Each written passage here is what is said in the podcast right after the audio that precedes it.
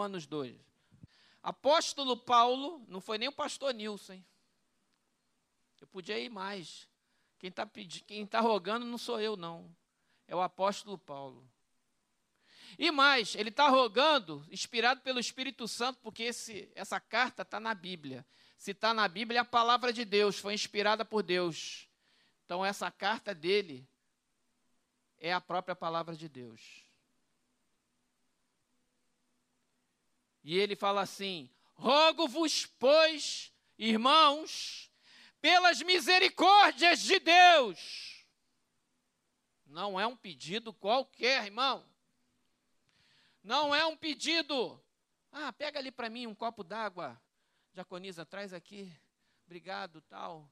Ah, pega ali a chave do, do gabinete pastoral, tal, que eu esqueci de novo hoje, à noite, que ninguém me mandou zap zap para lembrar. Eu saí de casa e esqueci. Tu acha que, que o pastor é super-homem? Aliás, essa máscara está tirando meu oxigênio. Eu acho que está afetando minha memória. Eu já dei a hora, quem está dupla, duplamente vacinado aqui não precisa usar máscara, o pregador nem quem canta. Só os irmãos que estão aí, por causa da legislação. Os que falam aqui, senão o monóxido de carbono vai impregnando e vai gerando problemas mentais.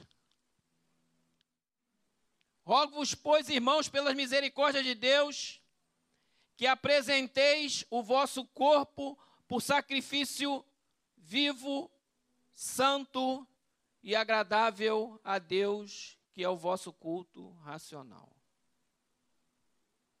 Irmãos, o apóstolo Paulo está falando da nova vida em Cristo Jesus. O nosso corpo é templo do Espírito Santo, é morada de Deus. Ele não é casa da prostituição. O nosso corpo é santuário do Senhor. Os olhos têm que olhar para coisas melhores. A nossa boca tem que falar palavras melhores. Os nossos pés precisam caminhar por caminhos melhores. E as nossas mãos produzem frutos melhores. Isso a palavra vale para mim, pastor, que estou aqui pregando para todos que estão aqui no templo, de qualquer idade, desde o pequenininho até o mais idoso, e para todos que estão nos assistindo pela internet. Vale para todos nós. E eu me incluo nessa palavra. Me incluo como o primeiro a ouvir e o primeiro a ser exortado por essa palavra. Vale para os jovens. Vale para os adolescentes vale para aqueles que estão namorando, vale para aqueles que estão noivos e vão casar, vale para aqueles que estão solteiros, vale para aqueles que estão casados também. Ou já estão viúvos ou viúvas, ou por consequências da vida estão com seus casamentos destroçados ou divorciados pelas circunstâncias dessa vida. Essa palavra é para todos nós. E o apóstolo fala como quem clama, como quem roga, como quem fala em alta voz, como que clama ainda apela pela misericórdia de Deus. Não, misericórdia! Tem uma expressão hoje que a gente fala assim: misericórdia. Imagina o apóstolo falando: irmãos, misericórdia! Eu rogo pelas misericórdias de Deus que apresentei os vossos corpos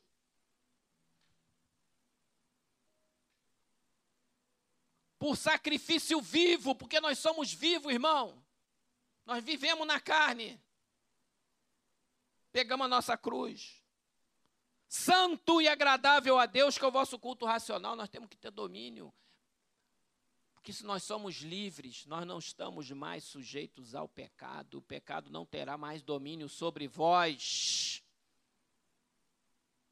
Não, pecado não tem mais domínio sobre mim, sobre você, mesmo que você seja um jovem, uma jovem no alto da sua idade, no alto das suas produções hormonais, tem sempre uma porta de escape para fazer a vontade de Deus.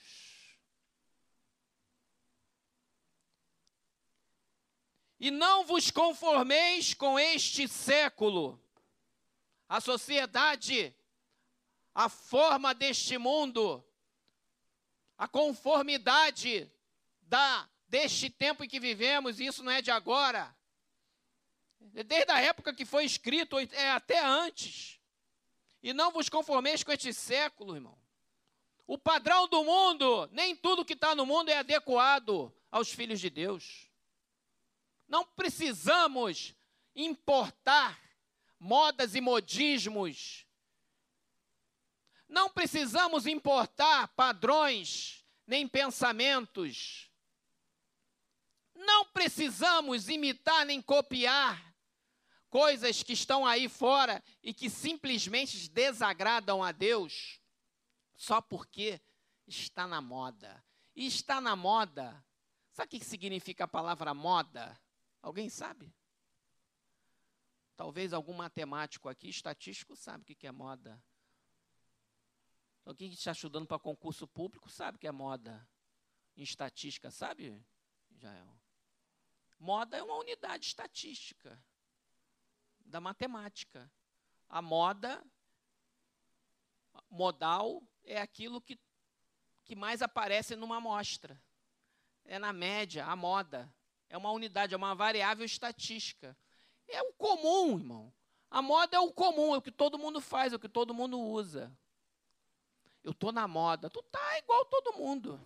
Tu tá copiando geral. Tu não tem criatividade. Tá entendendo? A moda. Eu já tive um professor que falava isso na sala de aula. Professor de estatística. Ele falava: o pessoal fala, eu estou na moda. Está na moda, isso é igual, isso é normal, isso é comum. ele falava isso porque ele era professor de. É claro que tem um contexto sociológico diferente, mas matematicamente é isso. Então, o padrão, a moda do mundo, nem tudo que está aí é para a gente importar, não, irmão. E tem muita coisa grosseira vindo aí agora, hein? Tem coisa que é sutil? É. Tem coisa que é bem sutil, que você tem que discernir. Hum, isso aqui. Sutilezas. Tem coisa que é sutil. Você pode pensar, não, isso aqui, moderadamente e tal, não sei o quê. Agora, tem coisa que é grosseiro, irmão. Tem coisa que é derrapar. Tem coisa que é muito grosseiro que está aí no mundo hoje e que tem turma com dúvida ainda. Tem turma que está com dúvida. Eu não tenho dúvida, não. Zero é zero, um é um. Um é um, zero é zero. E está no mundo aí, gerando confusão na cabeça de todo mundo. E o padrão do mundo, tem igrejas. Não, veja bem, veja bem. Vamos ler a Bíblia. O padrão que está no mundo não é o padrão de Deus. Eu sigo a vontade de Deus e ponto. Santificação, separação, consagração que é o vosso culto racional, e não vos conformeis com este século, mas transformai-vos. Ou seja, ao contrário de você se conformar, de pegar a forma do mundo, você tem que, ao invés disso, se transformar pela renovação da vossa mente. Lembra daquele, daquela pregação? Da mão que vinha aqui, o pastor fazia assim: as maiores guerras Lembra que ele falava assim? As maiores guerras que acontecem no, na Terra acontecem aqui, ó. 10 centímetros de profundidade, ele fazia assim. Lembra que ele fazia assim, ó? Acontece nessa caixa aqui, ó. As maiores guerras que acontecem no mundo acontecem dentro da nossa caixa aqui, ó.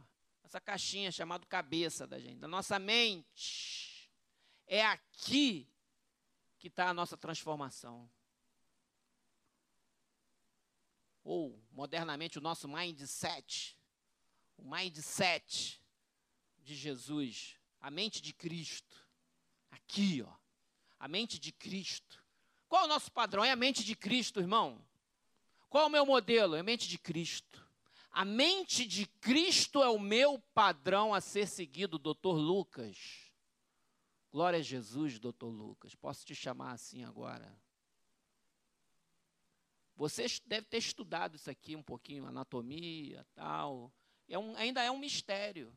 Tem muita coisa ainda misteriosa aqui nessa caixinha aqui. Mas eu vou dizer para você, o padrão mental de pensamento, de sentimento, de decisório que a gente tem que seguir é o padrão Jesus de qualidade. Qual é a minha referência? Nós temos que ter referência na vida. Quem está sem referência fica perdido. A minha referência é Jesus. Jesus é a palavra de Deus. E a palavra de Deus está aqui. É o Verbo. É o Verbo de Deus. Mas transformai-vos pela renovação da vossa mente. Renovar é pegar o que é velho e jogar fora e botar novo no lugar. Isso é renovar. Você vai renovar o seu guarda-roupa. Você pega aquelas roupas mais antigas, e até podem até estar tá bom, mas está velho, dá para usar. Você vai e doa para o DASE. Você doa para os mais carentes.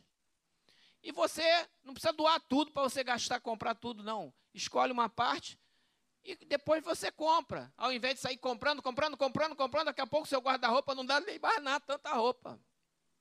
Vira um acumulador, um acumulador. Hoje, hoje eu olhei minha, minha gaveta, achei lá muita roupa.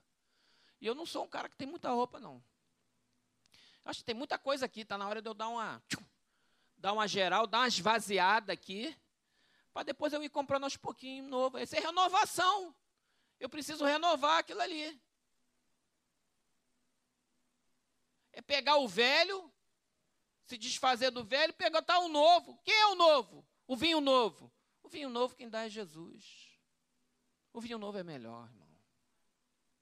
O vinho novo é melhor. Não, eu quero um vinho envelhecido em barris de carvalho, alcoolizado, não sei o que tal. O vinho novo é melhor. O vinho novo nem álcool tem, irmão. Nem tempo, não deu tempo de fermentar ainda. Vinho novo. Olha aqui. Olha. E não vos conformeis com este século, mas transformar pela renovação da vossa mente para que experimenteis qual seja a boa, a agradável e perfeita vontade de Deus. Quem quer experimentar a, a, boa vontade de Deus? Quem quer? Quem quer experimentar a sua A boa, agradável, coisa agradável é boa. E boa e agradável. Além de boa, é agradável. E perfeito, quer dizer, não tem defeito, não tem erro. Ah, eu quero isso para mim, meu irmão. Pastor Roberto, eu quero, eu quero essa, eu quero essa, eu quero esse estilo de vida aqui para mim. Eu quero esse estilo para mim, Diaconisa Rose. Eu quero esse estilo aonde eu possa experimentar na minha vida, dia após dia, a boa, a agradável e perfeita vontade de Deus. Ah, eu quero para mim isso, eu quero. Para sempre. Eu quero, eu quero. Quem quer esse negócio aí? Eu quero. Ah, eu quero. Então, se eu quero isso, eu tenho que transformar. Isso é diário, irmão. É renovação. A mente tem que ser renovada. E a gente se renova bebendo de fontes saudáveis. Se você beber ou comer coisa que não presta, vai dar problema lá no teu corpo. Já viemos aqui na, os médicos falando aqui. Tem que comer coisa melhor. Então, ó, em termos de mente, é o que você vê, é o que você ouve, é o que você lê. Se você está lendo, ou vendo, ou está coisas que te dão valores, ou que estão diretamente, ou indiretamente, ou até subliminarmente, que é aquela coisa que passa uma ideia que você não percebe, mas o teu inconsciente percebe. E aquilo vai semeando uma ideia na tua cabeça um modelo, um padrão. Se a gente bebe só disso, cara, menino, menina, daqui a pouco a gente tu tá com a cabeça virada, como dizia os nossos avós. Esse menino tá com a cabeça virada. Essa menina tá com a cabeça virada. O que, que é cabeça virada? Tá do avesso. Tudo ao contrário. Por quê? Porque bebeu de fontes turvas. Porque comeu comida podre? Porque não bebeu água limpa? O dia só tem 24 horas. Nós temos que dormir, comer, trabalhar. Se o tempo que nos sobra. E no domingo passado eu ainda falei, a pregação foi: você tem dado a Deus o que sobra ou o melhor de você? Lembra da, da viúva pobre que deu o melhor dela? E os ricos davam no gasofilar só o que sobrava? Jesus estava olhando, falou: essa, essa mulher viúva deu mais que todos eles, porque todos eles deram o que sobrava. Ela deu tudo o que ela tinha. Ela não deu o que sobrava. Ela, aliás, ela deu mais do que. Ela deu tudo. Os outros davam o que sobrava. É que nem a oferta de Abel e Caim. A oferta de Abel pegou o melhor, primícias. Deus se agradou. Aí veio Caim, arrumou lá, deu um negócio de qualquer jeito. Embrulhou, mandou. Aí Deus, pô, nem olhou. Aí ficou com raiva do irmão, matou o irmão. E, e, e Deus já tinha falado para ele: se você não fizer o que é certo, não vai ser. Você não precisa ficar com raiva. Deus, já tinha falado isso para Caim, mas ele, ao invés de ouvir o que Deus estava falando, ele espremeu a ira dele e a ira gerou contenda, a contenda foi e gerou a morte. Gerou o primeiro assassinato. O próprio irmão, né? Porque a oferta de Caim não agradou a Deus, mas a de Abel agradou a Deus. O que, que nós estamos dando para Deus? Essa transformação, ela precisa ser diária, ela precisa ter palavra de Deus. Jesus é a palavra de Deus, é o nosso modelo. Pega isso, pega essa, essa visão. No domingo passado, uma coisa me impressionou aqui na igreja. Eu falei com alguns irmãos. Eu estava aqui no final do culto da manhã, conversando com. Aí veio conversando com o irmão Hélio. O irmão Hélio pegou para mim, irmão. Ele leu, ele leu não, ele recitou de qual o capítulo 1 de João inteiro para mim. Você tem decorado isso? Quantos anos ele tem? 80 aí? O irmão Hélio tem 88 anos. Bebitro Jefferson, ele, ele falou para mim, de có, João capítulo 1. No princípio era o verbo, e o verbo estava com Deus, e o verbo era Deus. E, não, não, não, detalhe que essa, esse capítulo ele é cheio de palavra enroscada, hein? É cheio de poesia, não é aquela coisa fácil de decorar, não. Ele decorou o capítulo 1, rapaz, eu fiquei olhando assim. Rapaz, não é, irmão, tem uma... Ele está comendo a palavra de Deus, rapaz. 88 anos.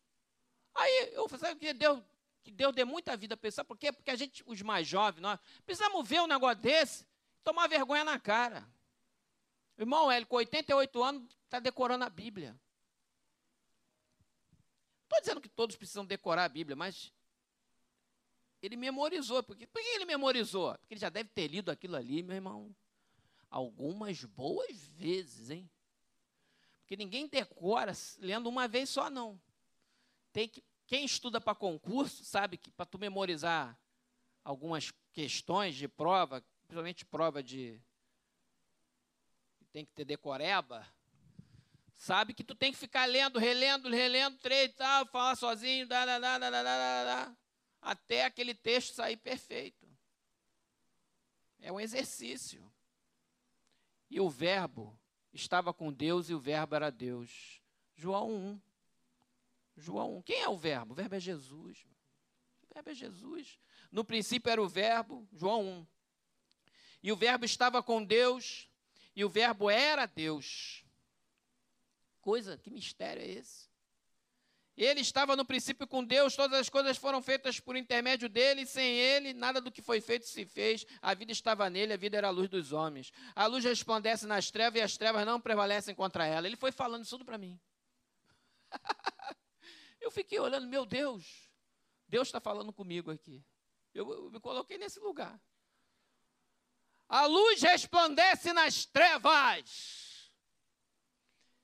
E as trevas não prevalecem contra ela. A luz é Jesus.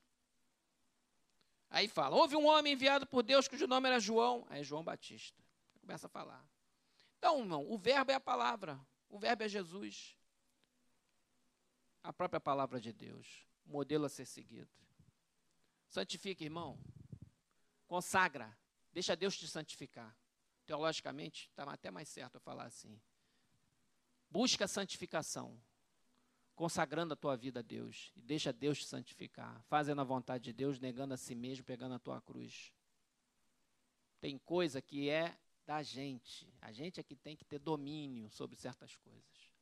Você e eu estamos libertos e capazes de exercer esse domínio. E eu estou falando para todo tipo de gente aqui. Vai de jovem, vai de velho, vai de adulto, vai de homem casado, mulher solteira, noivo, namorado. Está namorando, meu filho? Santifica teu namoro. Espera para quando for casar. Que isso, pastor? Mas hoje em dia, isso já saiu de moda. Porque não, a galera toda, isso aí é besteira, isso aí todo mundo vai casar. É não é essa vontade de Deus, não. Que isso, pastor? Casar virgem? Qual é? Qual é? Casar virgem, a menina, o menino casar virgem? Qual é? O senhor está onde? No século. Não, não estou no século 1, nem no 2, eu estou na palavra de Deus que é eterna. Eu posso estar no século mil, eu vou falar a mesma coisa para você. Tá ligado? Eu posso estar no século mil. Ninguém vai estar vivo aqui no século mil. A gente está no século 21 ainda. Jesus já voltou até lá.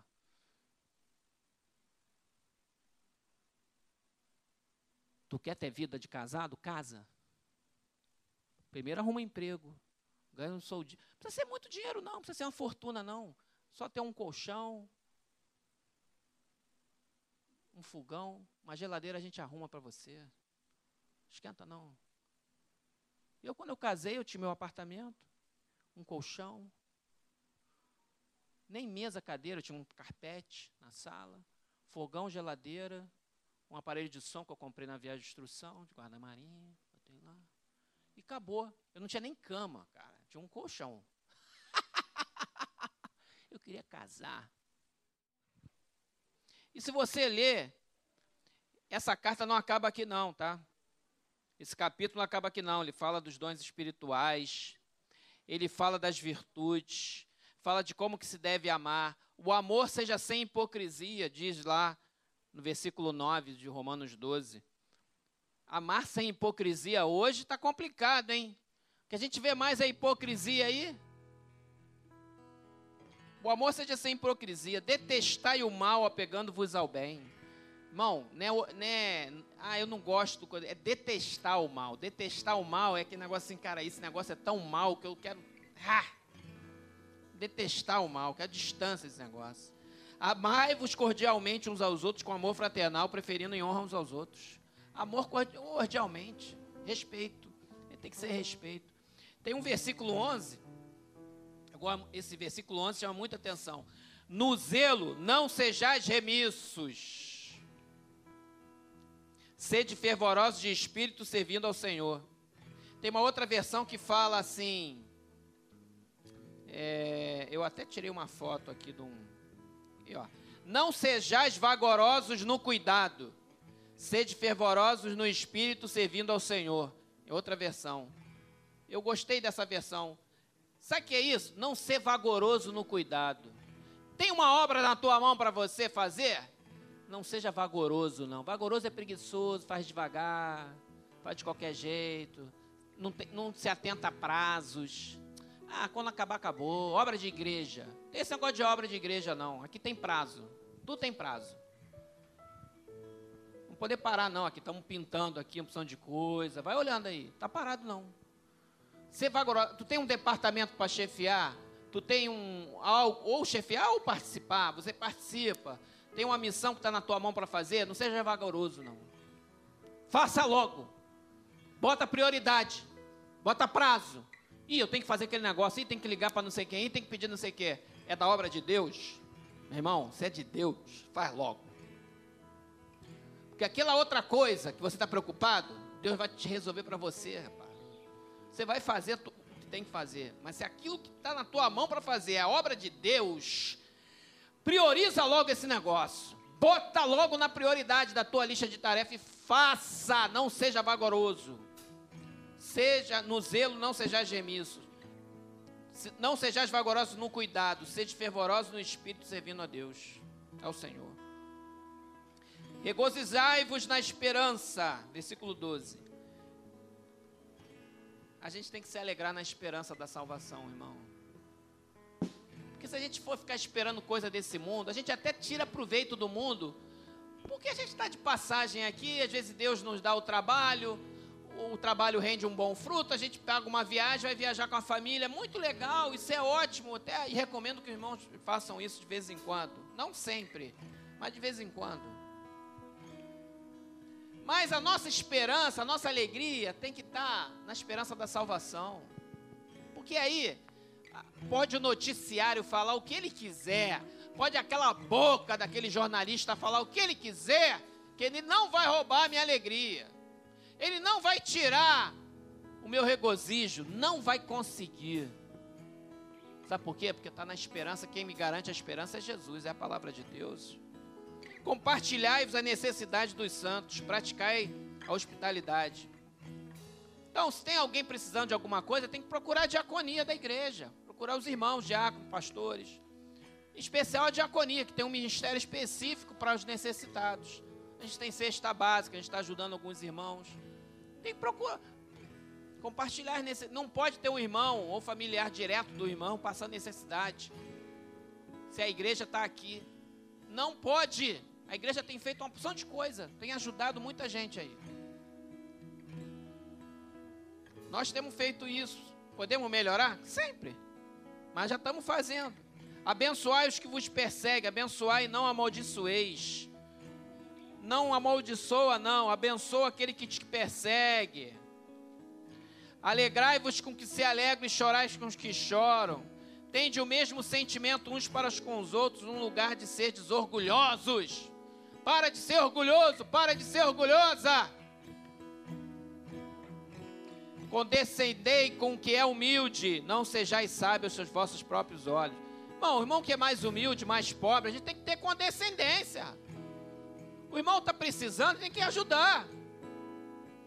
Quem tem mais situação, ajuda. Não é sustentar o cara que pode trabalhar ou a pessoa. Não é isso não, que aí quem, quem não trabalha não coma.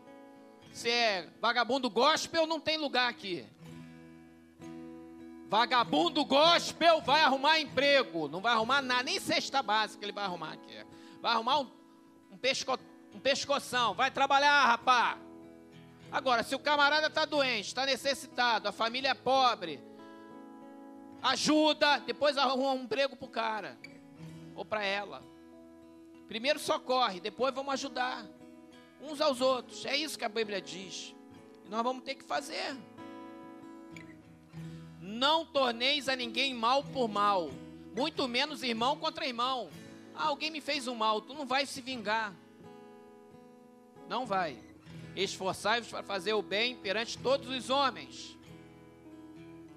Se possível, quanto depender de vós, tem de paz com todos os homens. Se depender de você ou de mim, vamos ter paz um com o outro. No que depender entre eu e você, se você tem alguma coisa contra mim e eu contra você, Vamos acertar esse ponteiro agora. Vamos resolver esse negócio. Vamos ter paz. Vamos ter paz.